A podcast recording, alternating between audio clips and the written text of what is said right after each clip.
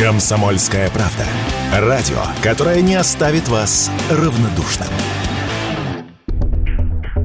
Телеграм-каналы о происшествиях и ЧП уже не первый день полны снимков и видео с Черноморского побережья России. Смерча над морем, ливни, затопленные улицы. Накануне днем, например, Сочи накрыл град размером с куриное яйцо. Грохот от падающих кусков льда напоминал канонаду. У нас пошел град. Так грохочет, что сил не отбороться. Чуть позже вечером ливни превратили улицы Топсинского района в реки. Вода поднялась настолько, что припаркованные машины снимались с места и дрейфовали вниз по улицам. Этот отрывок записан на одном из местных рынков. Холодильники плывут, все. Все. Вон. Зашла. Уже все, поднимается вода.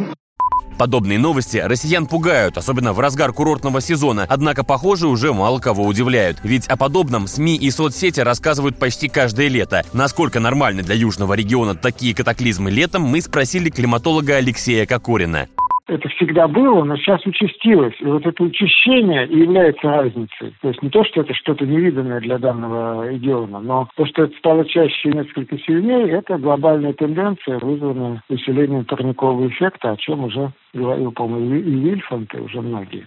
Тем временем в ряде регионов Урала и Поволжья в ближайшие дни прогнозируется температура до плюс 40 градусов, ливни и шквалистый ветер. Василий Кондрашов, Радио КП.